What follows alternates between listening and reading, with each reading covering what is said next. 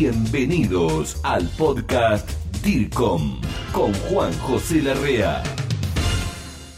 ¿Qué tal? Bienvenido, colega, a este nuevo podcast DIRCOM, al mundo fascinante. Yo lo llevo en la sangre, te digo la verdad, me encanta hablar sobre comunicación, la vivo, la siento, la percibo y todo tiene que ver con esto. Los contextos sociales, por donde me muevo. Y uno de, las, de los temas que rápidamente, como digo siempre, ya quiero presentar, tiene que ver con el influencer. Pero no te voy a hablar de esta figura que tiene sus muchísimos años. ¿eh?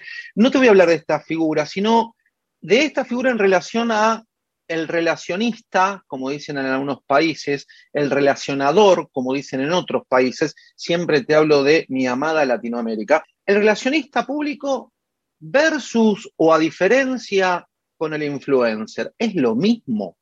¿Tiene algo que ver una cosa con la otra? ¿Se fusionaron? Lo que sí podemos avanzar, y voy a presentarte a una persona que tengo a mi lado y está en Panamá y ya la conoces igualmente, con quien vamos a aclarar un poco estos conceptos. Ella conoce del tema y además había leído una noticia, un artículo de ella hablando sobre esto y me pareció muy interesante. Te decía que no es nada novedoso el influencer, ¿no? Desde el año 1664, si no me equivoco, eh, Henry Moore, el filósofo, ya venía hablando de una persona con influencia desde un punto de vista religioso, desde, desde un punto de vista de poder, ¿no? De tener poder con su palabra y con su opinión. 1664. Pero quiero darle la bienvenida a mi amiga, colega panameña, Maritza Sumich. Ella es la presidenta de Confiar, de Confiar. Ella es doctora, somos doctores y colegas, pero ella es doctora de Ciencias de la Información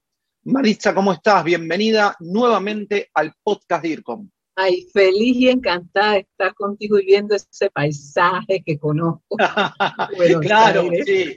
Acá está la avenida Libertador en el barrio de Núñez, cerquita del estadio del conocido equipo River Plate. Pero antes de, pasar al tema en particular de lo que te quiero preguntar, le decía a nuestros colegas que había leído un artículo tuyo en uno de los principales diarios de allí, de Panamá, me estoy refiriendo a la estrella de Panamá, decana en esta materia, fundado allá por el 1854 o 50 y pico, si no me equivoco. Así que mirá si tiene recorrido. Pero antes de, comentarle lo que escribiste, que tiene que ver con la introducción que hice, quiero contarle a los colegas que este diario siempre tuvo columnistas varones, hombres.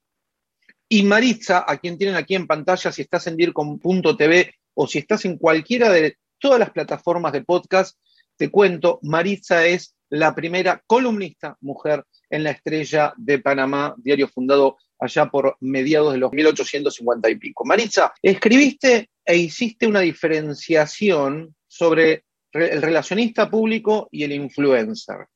Como siempre digo, te voy a hacer preguntas desde el desconocimiento que alguno puede llegar a tener.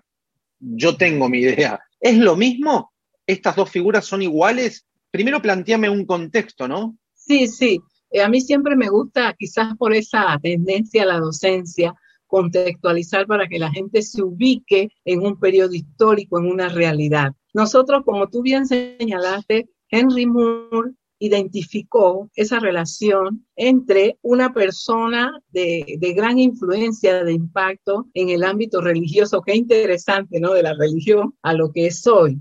Sin embargo, quiero irme un poquito más atrás. En el año 800, cuando Carlos Magno fue coronado como, eh, como emperador, ¿verdad? Su coronación, eh, en ese momento se inició la alianza entre el poder temporal y el poder espiritual. Y eso comenzó y se aplicó básicamente por una alianza política internacional del poder temporal con el poder espiritual. Poder temporal sería la parte política, la parte de ese poder ya de gobierno y el espiritual, la Iglesia Católica principalmente.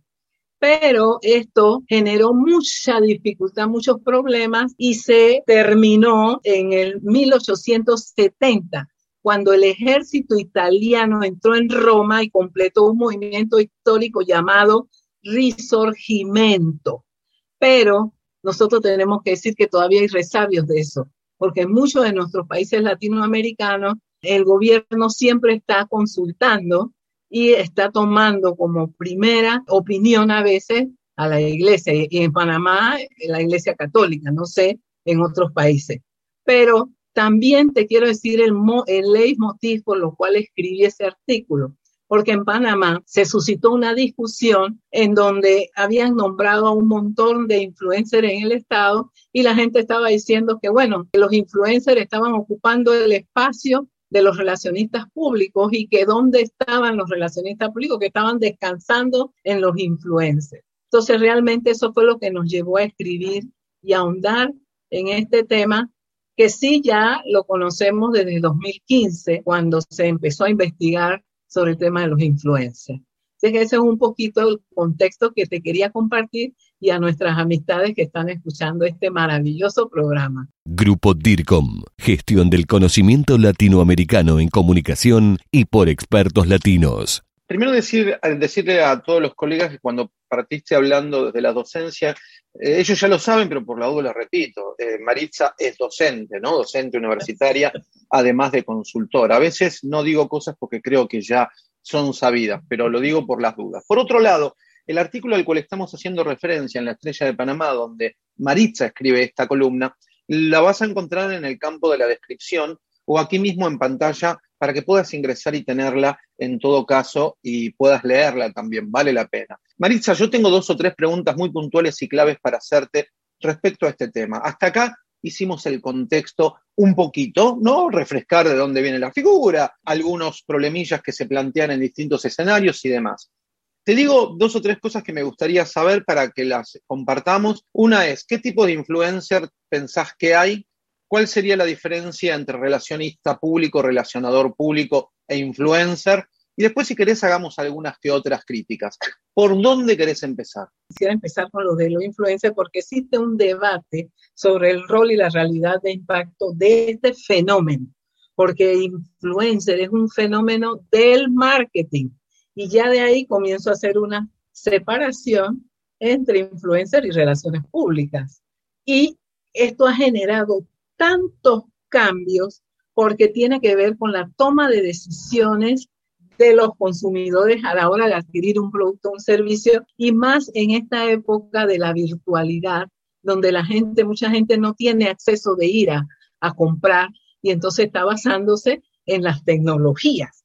Entonces, surgen de los bloggers, o sea, los primeros, el primer antecedente del siglo XXI o siglo XX y XXI son los bloggers y han generado y han crecido, que han generado, mira, ganancias a un 700% de lo que antes hacía el marketing y 100 millones de euros y más de 100 millones de dólares al año. ¿Qué te parece?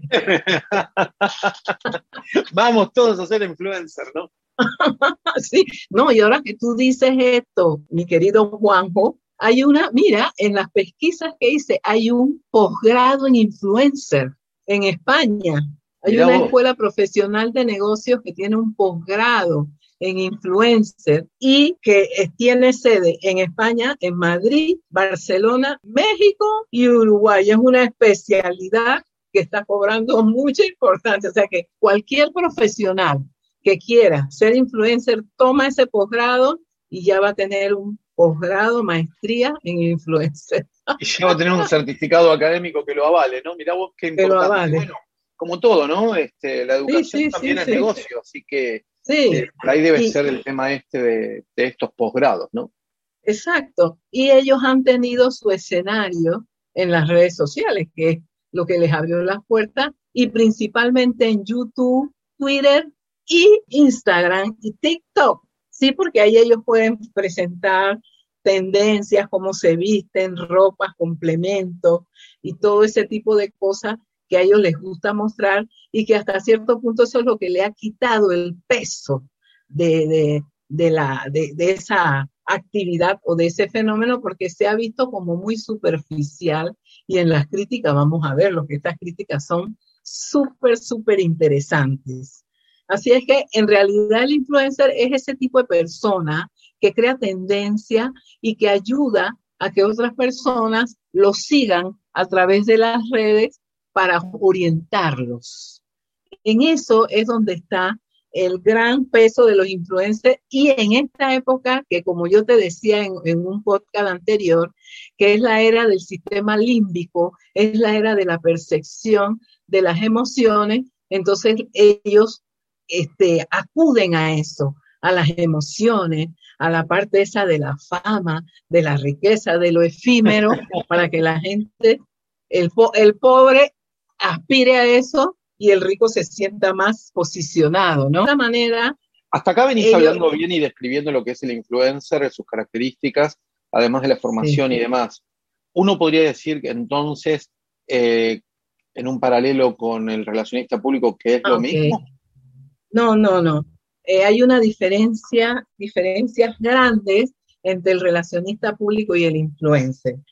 Lo diferencio y en el, en el artículo no quería hacer, este, como te digo, descalificar ni desmilitar a nadie, porque ese no es el rol de un relacionista público, pero sí aclarar que el relacionista público es un profesional que a través de un proceso de comunicación estratégica trata de, modificar y mantener vínculos entre la organización y sus grupos de interés, vínculos positivos. Y es un, es un profesional que se ha formado con estudios universitarios, por lo menos en Panamá son cuatro años, para desarrollar esas estrategias que consoliden a la organización en la sociedad. Y las relaciones públicas utiliza un proceso, una fórmula que nosotros llamamos, ¿verdad? Que es comunicación, evaluación, acción e investigación, y hace, que se llama. Y en ese sentido, abarca muchos temas, tanto científicos como sociales, económicos, políticos y legales. Eh, las relaciones públicas también tienen un código de ética que es muy importante que rige nuestro comportamiento y en donde hay algunos puntos que son importantes. Y uno de ellos es que no debe divulgar información falsa o engañosa y debe actuar con prontitud para corregir comunicaciones. Y esa es una de las críticas que se le hacen al influencer. O sea, se critica, que vamos a verlo un poquito más adelante, pero que en realidad riñe con el comportamiento que tiene que tener un relacionista público que debe tener un estándar elevado con, de honradez, de integridad, debe actuar con justicia frente al público, clientes, empresarios y con sus colegas profesionales, un respeto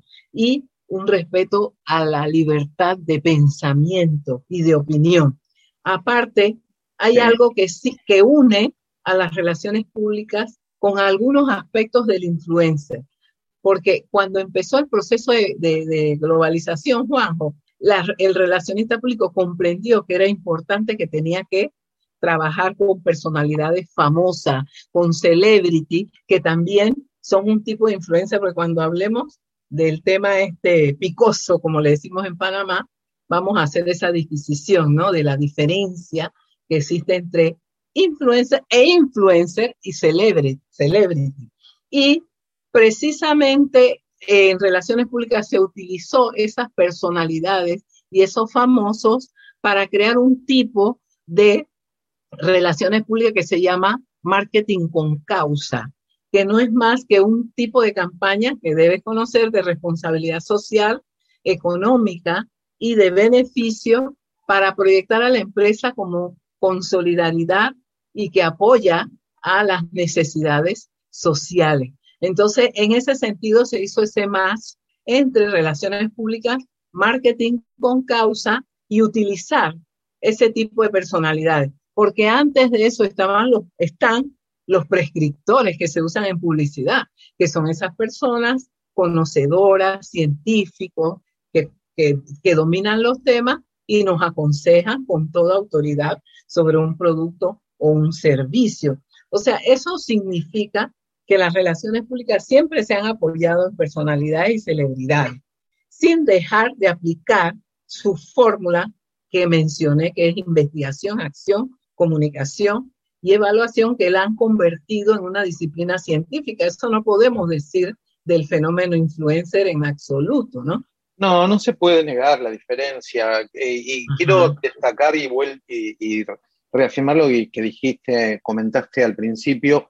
Acá no se trata de eh, desmerecer a una de las dos figuras. Simplemente lo que estamos haciendo, por si alguno tiene dudas, si alguno necesita tener alguna voz que hable sobre esto, lo tenga, en relación a cuál es el objetivo, el desarrollo, las funciones, tanto de una, de un profesional como de otro, si es que el influencer es un profesional, pero sin desmerecer, digo, yo para mí no resiste el análisis, digo, el, profesional de las relaciones públicas que, gestiona la comunicación, que crea vínculos, que tiene una estrategia eh, pensada, abarcativa, y el influencer está ubicado en un lugar eh, dentro de esa estrategia como una táctica más del todo.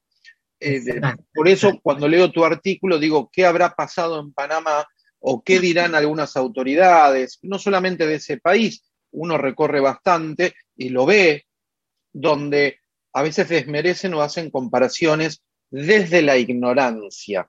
Lo, que significa la ignorancia. Yo lo digo siempre en mis conferencias, en mis clases, en mis capacitaciones. Cuando le hablo a otros colegas o a estudiantes, tenemos la responsabilidad de hacer una suerte de docencia de cuál es, qué es, qué significa la figura del profesional de la, comunicación, del relacionista público, etcétera, ¿no? Este año, un periodista, Neil Nick Bilton, hizo un documental sobre los influencers muy interesante, donde nos muestra la verdad detrás de las cuentas más seguidas de Instagram, que son un sinfín de fotos amañadas, seguidores comprados, vidas falsas, lujo construido, o sea, una fama creada artificialmente. Y es bueno que lo vean y lo analicen los jóvenes, porque precisamente eh, los jóvenes antes, cuando tú le preguntaban qué profesión querían tener, decían médicos, abogados. Bueno, en Panamá querían ser políticos, querían ser de futbolistas, raperos, este, regreseros.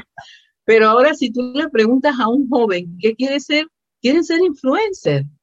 O sea, en realidad eh, se hizo una encuesta y ese fue el resultado. Pero el experimento que hizo este Bilton fue tan interesante que él escogió a tres eran cuatro mil candidatos y escogió a tres para convertirlos en influencers. Pero aunque no lo creas, eh, entre uno de los hallazgos fue que eh, uno de ellos dijo que él quería ser auténtico, que mentir de esa manera para él no representaba mucho, pero que la que más salió como figura de influencia, la que ganó el reto, había sido como un trozo de plastilina que la moldearon de acuerdo a ah. como querían, que iba de un lado a otro. Y también ellos, ellos, uno de ellos padeció un ciberbullying, cyberbullying, que fue difícil de parar. Y también ha habido muchos suicidios y depresión entre los influencers. Es una situación bien triste. Sí, claro que se, se descubrió que todo es falso y que desde una web de compra de voz, el periodista compró 7.500 seguidores, así de sencillo. También compran reproducciones, descargas o comentarios. Todo vale. Y en el documental se veía cómo armaban este, en un avión, agarraban la tapa de los inodoros y esas eran las ventanas del avión. Imagínense todo. y este, alquilan eh, eh, mansiones por 50, 60 este, dólares, 50 euros al día para mostrar la vida de lujo y todo. O sea, lo crean todo, lo crean todo. Vamos a poner aquí en pantalla y en el campo de la descripción eh, este documental que decís para que todo aquel que lo esté escuchando tenga acceso, porque realmente vale la pena, merece ser visto para aprender. se llama, todo es bienvenido. Se llama Fake, Fakes Famous, o sea, famosos falsos, documental de Nick Bilton. Nick Bilton. Vamos a en, sí, en español y en inglés. Bueno, el mensaje que me pediste, disculpa, pero quería compartir con ustedes este documental que es bien interesante, es que sí existe una forma en que el relacionista público puede trabajar con un influencer porque hay influencer e influencer. Hay influencers que están bien preparados, que conocen la temática, que tienen un posicionamiento. Entonces ahí es donde está la labor estratégica del relacionista público, de ubicar ese tipo de personalidades para que sean imagen ¿no? y representen a la organización que trabajamos para construir una marca. Y las dos cosas, las dos estrategias básicas de relaciones públicas para el, el, el influencer con respecto al influencer son la promoción de contenidos y convivir con esa persona en el lanzamiento de una marca, de un producto, de un servicio o de una campaña, para que se vea esa interrelación, esa, esa comunicación y que el relacionista público influencie al influencer, que eso es muy claro, claro, claro. Porque en realidad el mundo de las relaciones públicas es un mundo de relaciones y relaciones con influencers, networking, relaciones con empresarios, con instituciones. Lo que hace tú, DIRCON, eh, Juanjo con DIRCON, es esas relaciones con expertos, con personas que dominan y que a la larga te pueden servir como plataforma para otros proyectos más grandes. Esta es la idea del podcast DIRCOM. Este, el objetivo del grupo DIRCOM es la gestión del conocimiento latinoamericano en materia de comunicación, pero por expertos latinos como vos, Maritza Sumich, que te agradezco muchísimo estos minutos que nos diste. Eh, le recuerdo a, todos los que los colegas nos están mirando o escuchando, Maritza grabó conmigo hace un tiempo, ya en épocas de cuarentena, que eh, tenía que ver con relaciones públicas y la desinformación. Todo un tema. ¿eh? Maritza, te quiero mandar un abrazo fuerte, ¿no? DIRCOM, quiero agradecerte mucho por este tiempo que nos dedicaste y te esperamos pronto, ¿eh? Cómo no, muchísimas gracias, Juan José. Yo disfruto de estos podcasts contigo y de estos ambientes que me traen muchos recuerdos. Un beso grande, Maritza, gracias. Gracias. Esto fue el podcast DIRCOM, pasión por la comunicación y la gestión. Grupo DIRCOM. Hablamos de comunicación en español. Hasta la próxima.